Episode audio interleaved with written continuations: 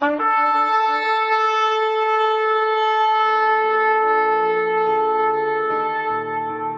拜是本分，敬拜是机会，敬拜是恩典，敬拜是与神共享天伦。齐来敬拜。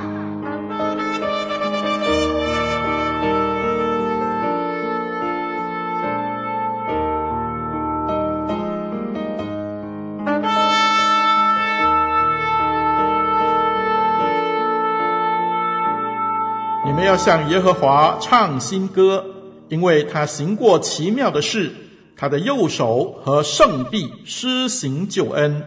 耶和华发明了他的救恩，在列邦人眼前显出公义，纪念他向以色列家所发的慈爱，所凭的信实，地的四极都看见我们神的救恩，全地都要向耶和华欢乐，要发起大声。欢呼歌颂，要用琴歌颂耶和华，用琴和诗歌的声音歌颂他，用号和角声在大君王耶和华面前欢呼。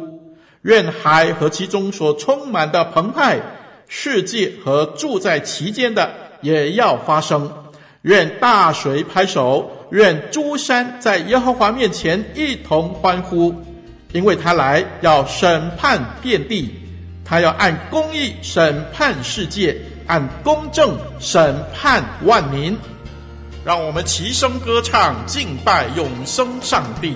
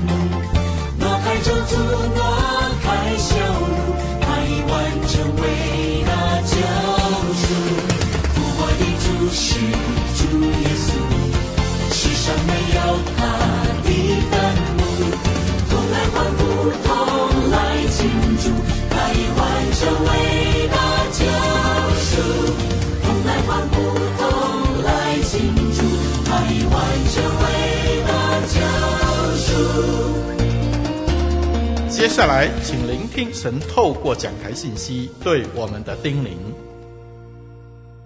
各位弟兄姐妹平安，很高兴我们能够在复活节这一天一起敬拜我们的主。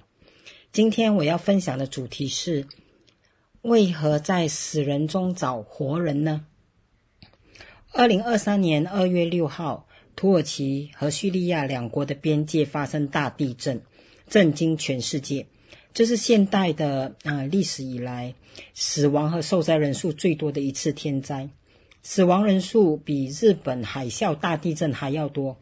截至目前为止，有记录的死亡人数超过五万人。目前需要救助的受灾居民达到五百多万，真的是很多人哈。我当时看报纸，看到救灾人员抓紧每分每秒在废墟里寻找生还者，但是这些救灾人员找到的遗体却是比活着的人还要多。救灾人员没日没夜的工作，就是希望能够在废墟中寻找到还活着的人。随着时间的推移，找到生还者的机会就越来越渺茫。这是救灾现场很真实的情况。救灾人员是在死人中找活人。其实圣经中也有这句：“在死人中找活人。”这是发生什么事呢？那是发生在耶稣复活的那一天清晨。有好几位妇女来到耶稣的坟墓前，当时天使就问他们：“为什么在死人中找活人呢？”天使的意思是什么呢？今天就让我们来研究这段经文的内容，让我们从最先发现耶稣复活的妇女的生命当中学习一些宝贵的功课。还没开始之前，让我们一起来祷告。主耶稣，我们要赞美你，赞美你是复活的主。感谢你让啊路加写下了你复活当天发生的事情，让我们能够从这段经文当中，从妇女的身上学习一些宝贵的功课。求你圣灵来高摩你的话语，让我们听的人、讲的人都能够同蒙造就。我们将祷告是奉耶稣基督的圣名，阿门。我来读路加福音二十四章一到十二节。七日的头一日，黎明的时候。那些妇女带着所预备的香料来到坟墓前，看见石头已经从坟墓滚开了，他们就进去，只是不见主耶稣的身体。正在猜疑之间，忽然有两个人站在旁边，衣服放光。妇女们惊怕，将脸伏地。那两个人就对他们说：“为什么在死人中找活人呢？他不在这里，已经复活了。”当纪念他还在加利利的时候，怎样告诉你们说，人子必须被交在罪人手里，钉在十字架上，第三日复活？他们就想起耶稣的话来，便从坟墓那里回去，把一切的事告诉十一个使徒和其余的人。那告诉使徒的，就是抹大拉的玛利亚和约亚拿，并雅各的母亲玛利亚，还有与他们同在一处的妇女。他们这些话，使徒以为是胡言。就不相信。彼得起来跑到坟墓前，低头往里看，见细麻布独在一处，就回去了，心里稀奇所成的事。我整理这段经文中，我们可以从这段经文啊学习到几个原则哈。第一个就是要彻底服侍主；第二，服侍活着的主；第三，成为复活主的见证人。第一个，我们要彻底服侍主。七日的七日的头一日黎明的时候，那些妇女带着所预备的香料来到坟墓前。七日的头一日是指星期天，犹太人的历法哈是一周七天，并以第七天为安息日。安息日是一周的最后一天，而安息日过后的那一天，也就是七日的头一日，也就是星期天。所以七日头一日是星期天，这一天主耶稣复活了。所以今天呢，基督徒称星期天为主日嘛，就是要纪念主耶稣的复活。耶稣曾经说过，他会在第三日复活。那是怎么算的呢？就是耶稣在星期五受难被钉十字架，那是第一天哈。三天后就是指星期天。按照犹太人的计算方式，星期五白天是第一天，星期五傍晚太阳下山过后就是第二天了。而第二天就是安息日的开始。安息日一直到呃星期六白天，然后傍晚太阳下山过后，安息日就结束了。安息日结束过后就是第三天，所以耶稣在第三天复活，也就是指在星期六太阳下山过后到星期天凌晨这段时间，耶稣复活。凌晨啊，因为黎明的时候，那些妇女妇女来到坟墓前，他们才发现耶稣复活了。根据前文，也就是刚才路加福音二十三章前面一章有提到，耶稣被钉十字架断气过后，当时有加利利的来的几个妇女在坟墓外看着，他们要看耶稣的身体怎样被放在坟墓。一般解经家都认为耶稣的遗体是匆忙下葬的，因为当时太阳快快下山了，是下午吼。太阳下山过后就是安息日快到了，犹太人在安息日不能做工，因此耶稣的遗体应该是匆匆忙忙被处理的。而这些妇女看到了耶稣身体被匆忙的下葬，基于他们对耶稣的爱心，他们想好好处理耶稣的遗体，于是他们就回去预备香料，等想等安息日过后。才再来耶稣的坟墓。过了安息日，一大清早，就是星期天一大清早，他们就赶到坟墓前。他们是知道耶稣的坟墓前有个大石头封住的，他们也知道有看守的兵丁，在马太福音有记载有兵丁看守坟墓。另外马可也有记载，这些妇女他们要走去坟墓的那段路的时候，他们曾经彼此讨论，谁可以帮他们搬开石头呢？所以妇女们当时也是知道坟墓前有个大石头，虽然当时他们还想不到要如何处理这块石头，可是他们仍然继续的往前行哈。那这一些妇女是谁呢？我们跳到二十四章的第十节哈，有说到这些妇女呢是摩大拉的玛利亚、约亚拿，还有雅各的母亲玛利亚，还有和他们同在一处的妇女，也就是说超过三位妇女哦。摩大拉的玛利亚呢是谁？路加福音第八章有说，她曾经被鬼附，耶稣赶出她身上七个污鬼。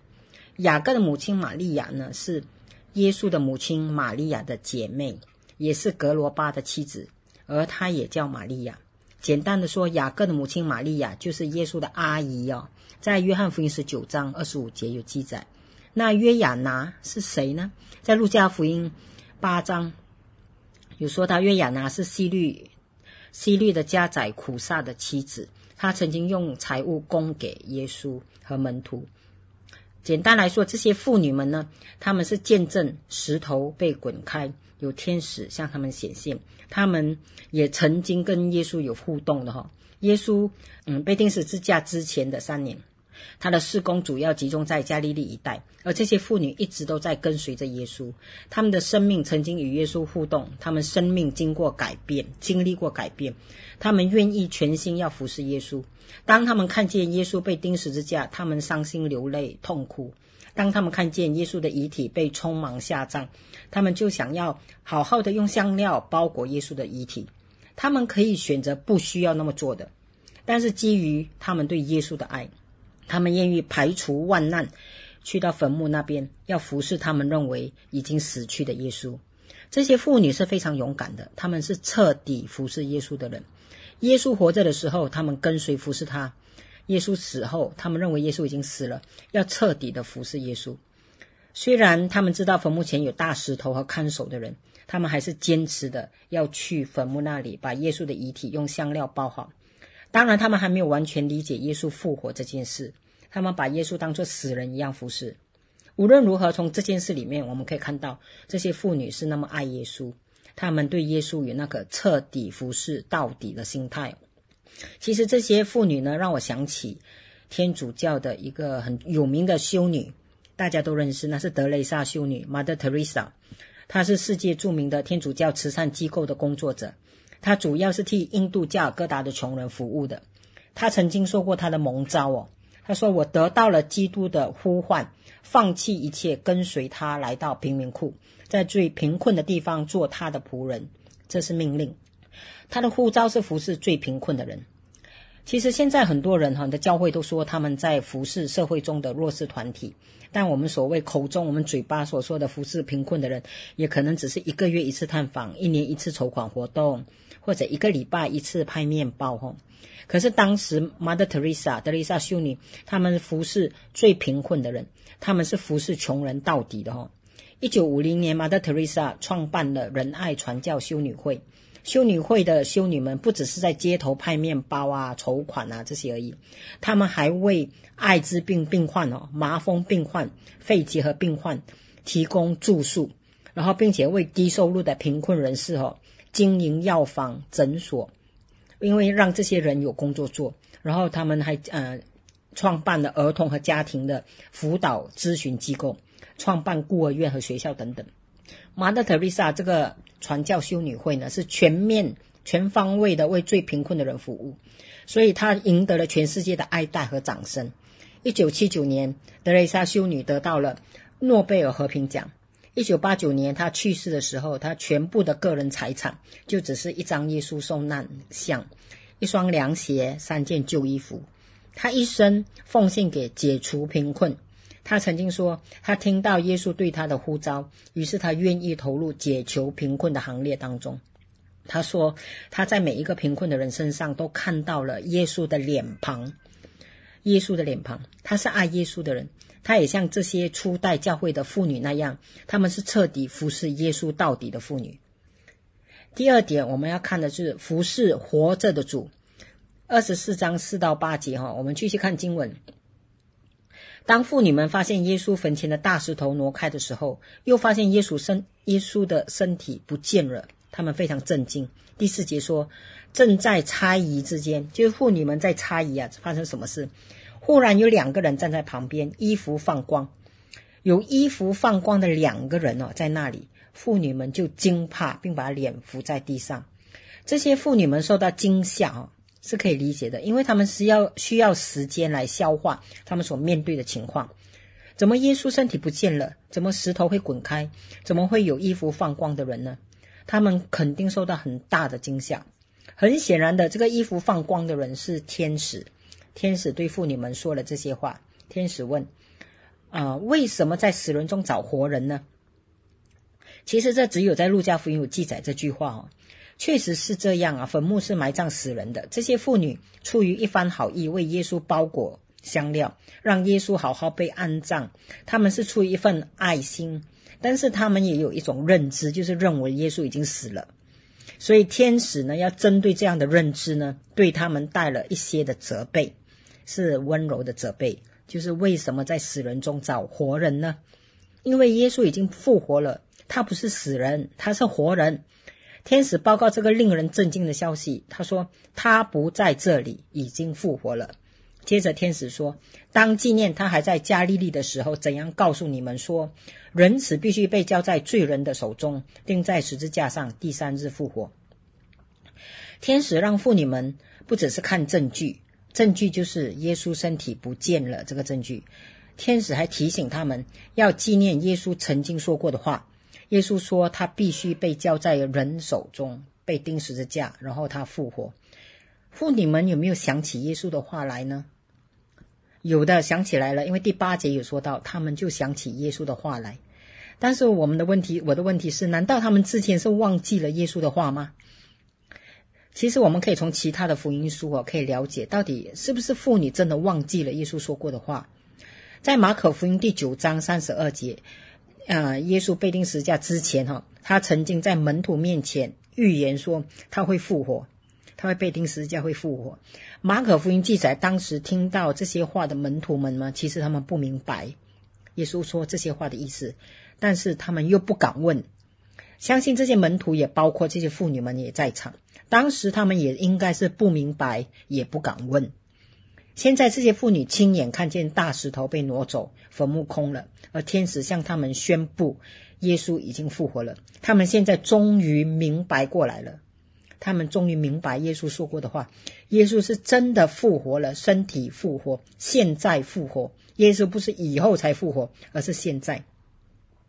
耶稣不是像地震的灾难现场被拯救人员从死人的坟墓中找出来的，耶稣不是带着受伤的身体被人扛出来的，耶稣是肉身复活，他是健康的身体。他早在妇女们来坟墓之前，他已经复活了。他走出了坟墓，所以妇女们不应该继续在坟墓里寻找和服侍死去的身体，因为耶稣已经复活了。是的，不要在死人中找活人。耶稣已经复活了，他还活着。每一天，我们都可以经历复活的主耶稣。这是我们基督教最中心的思想。基督教信仰不是关乎宗教教条的信仰。我们说我们是信耶稣，我们不是信教，我们是信复活的主耶稣。在你的每天的生活中，有没有经历过复活的耶稣呢？我印象最深刻的一次，我想大大小小的事情，我们都可以经历复活的主。但是最深刻一次经历耶稣是活着的，那是发生在去年。去年的有一天，我的丈夫啊，他突然间失去意识，他在上班的时候失去意识。原来当时他是心血管破裂，他被紧急送入医院，医院当时已经是濒临死亡的边缘，医生必须为他动紧急的手术。在这个漫长的手术过程当中，我当时请很多很多弟兄姐妹为我的丈夫祷告。当时我已经感到非常大的压力，这个压力让我没有办法祷告。就在这个时候，有位姐妹发了一张图片给我。这个图片呢，上面画着画着一家医院的手术台上，有一位医生正在动手术。而让我感到非常震惊的，站在医生旁边的竟然是耶稣。耶稣正在用他的手指导着这位医生如何动手术。我看了这个图片，非常感动。我就看着图片，我就对耶稣说：“主耶稣啊，我真的不晓得要怎样祷告，但我知道你是活着的。你现在就在手术台前，指导着、教导着那位医生怎样为我的丈夫动手术。求你，因为你现在就在医生的旁边。”我当时心受到很大的感动，也有很大的平安。而这张图帮助我确信耶稣活着，他就在手术室里面。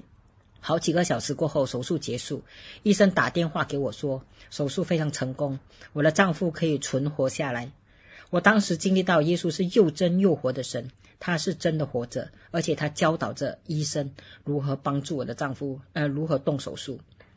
保罗在腓立比书有说：“我靠着那加给我力量的，凡事都能做。”他并不是用过去式，过去式哈，英文的过去，他不是过去的，他不是说靠着过去耶稣加给我力量的，耶稣加给我力量，他是以现代时态的说：“我靠着现在加给我力量的，凡事都能做。”他保罗写给腓立比教会的时候，当时耶稣已经被钉死。并且复活升天了。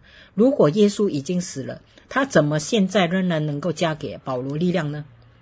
可见耶稣是活着的，他所以现在他仍然加给保罗力量。是的，耶稣仍然活着，耶稣现在今天就仍然加给你力量。这是第二个原则。我们要知道的是，我们如今服侍的是活着的主耶稣，我们的信仰的对象也是活着的主耶稣。第三，我们要成为复活主的见证人。二十四章第九节，妇女们见证耶稣复活了，他们知道，他们相信了，他们马上有行动，他们不再在坟墓前寻找主耶稣了，他不再寻找死人，因为耶稣活了。他们照天使的吩咐，从坟墓那里回去，把事情一五一十告诉十一个使徒和其余的人。这些妇女呢，就这样成为第一批见证耶稣复活的宣教士。和，纵然当时他们当时候妇女们的社会地位很低。然后，因着他们忠心、勇敢又爱耶稣的心，耶稣选择让这些妇女们第一个知道耶稣复活的消息。妇女们勇敢的回去向使徒们、门徒们报告，而这些人大部分是男人哈。十一节，妇女们报告过后，当时的使徒门徒们果然不相信哦，他们认为妇女是一派胡言。胡言这个希腊文是指没有意义的话。在医学上是指那精神狂乱或者歇斯底里状态下的人所说的话。也许使徒们认为这些妇女对耶稣受难太过伤心，而在歇斯底里的情况下随便乱讲话了。当时妇女们宣扬复活的事情，没有人相信。圣经是这样讲，他们一派胡言嘛？真的是没有人相信吗？接下来的经文十二节有说到。彼得起来，跑到坟墓前，低头往里看，见细麻布独在一处，就回去，心里稀奇所成的事。彼得开始相信了哈，他要验证妇女们说的话。其实妇女们说的话有果效了。彼得跑到坟墓去看，他低头，就是说他弯腰往坟墓里面去看。彼得就是这样看到耶稣身体不见了，只见裹尸用的细麻布放在一旁，这是令彼得感到稀奇的。后来路加福音二十四章三十四节有说，彼得也有也有人说彼得也有看见复活的主，所以推测彼得是看见空坟墓后不久复活的耶稣也向他显现。可见妇女的见证是有果效的。彼得先相信了，彼得也经历了耶稣复活了。后来，全体的使徒和门徒们都遇见了复活的耶稣了。妇女们是第一批见证耶稣复活并传扬耶稣复活的宣教士。妇女们跨越了社会对他们的偏见，成为第一批福音的见证人。后来，使徒们也一样跨越了惧怕，他们成为改变世界的福音的见证人。在当时罗马政权的统治下，使徒们分分钟钟都担心是被迫害的，可是他们还是很勇敢，向世人宣告耶稣复活的事。可见耶稣是真的复活了，复活了。不然，这些本来是胆小的使徒，在福音书有记载，他们很胆小，他们怎么突然间变成那么大的勇勇气啊，去传扬耶稣呢？由此可见，耶稣是真的复活了。那些初代的使徒们才会义无反顾，他们的生命才会经历大大的改变。他们勇敢成为耶稣的见证人，他们建立了教会，一直到现在，这些使徒们、门徒们是改变这个世界的门徒哦，他们都是复活主的见证人。我也盼望我们这里每一个人也能够像使徒门徒、像这群妇女一样，成为复活的见证人。耶稣若没有复活，基督教就和其他宗教一样，很多宗教的创始人也都死了，他们都没有再复活了。若基督没有复活，我们所信的、我们所传的都是枉然的。现今这个世界啊，确实是让人沮丧的，很多东西都感觉是枉然的。特别是过去三年全球的疫情，更是让全部人受尽痛苦，很多人都失去亲人。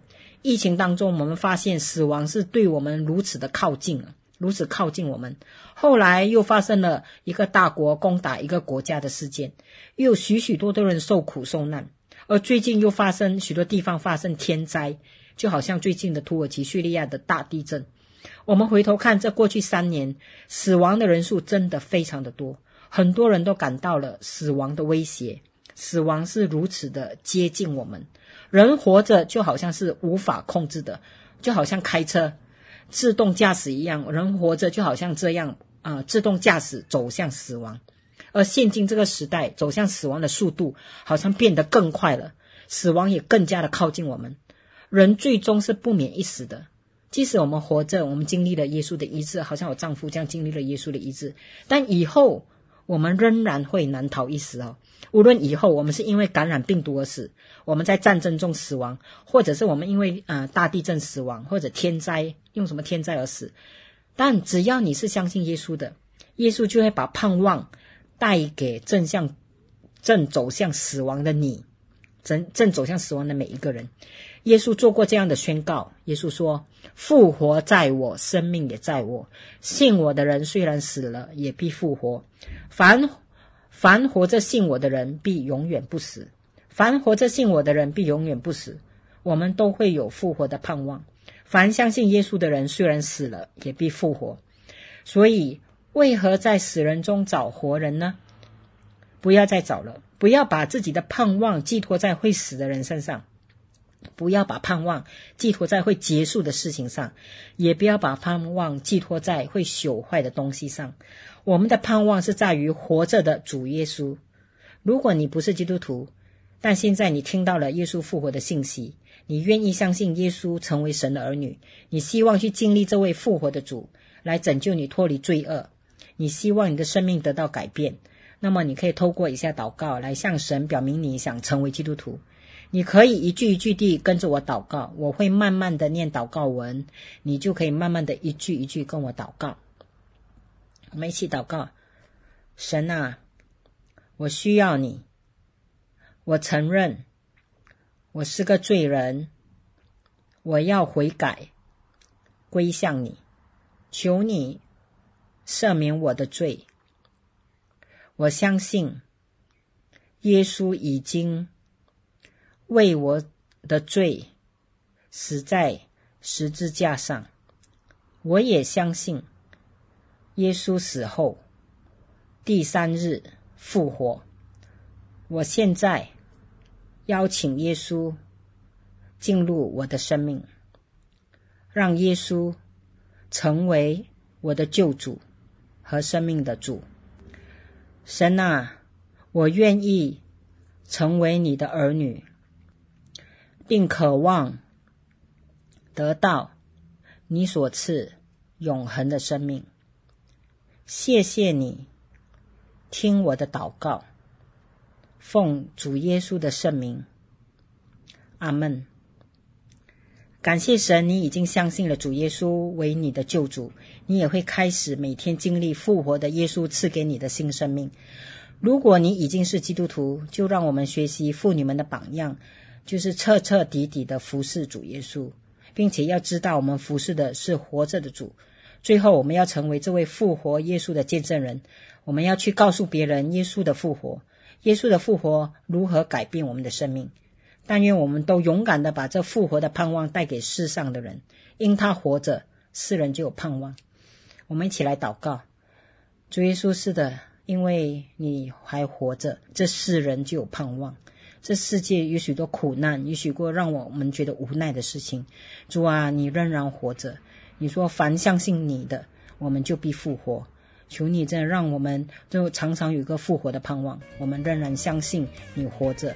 现在，当我们啊所有的弟兄姐妹生命当中，你仍然活着。我们祷告的时候不是枉然的，我们是向你祷告，你都垂听我们的祷告。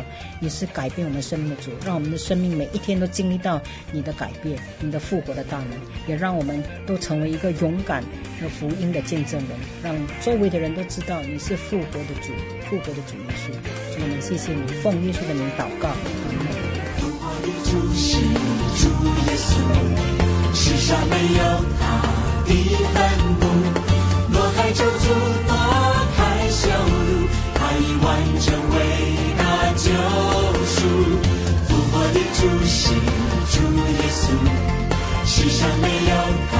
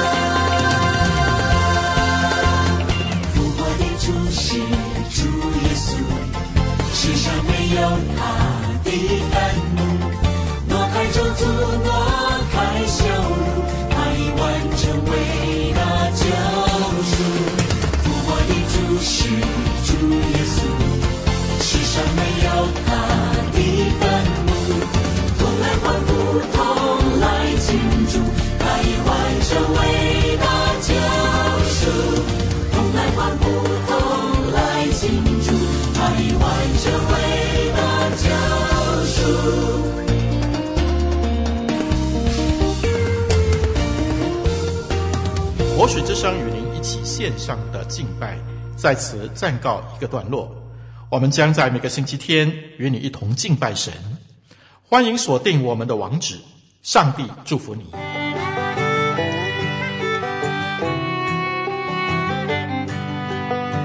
相约下个主日，齐来敬拜。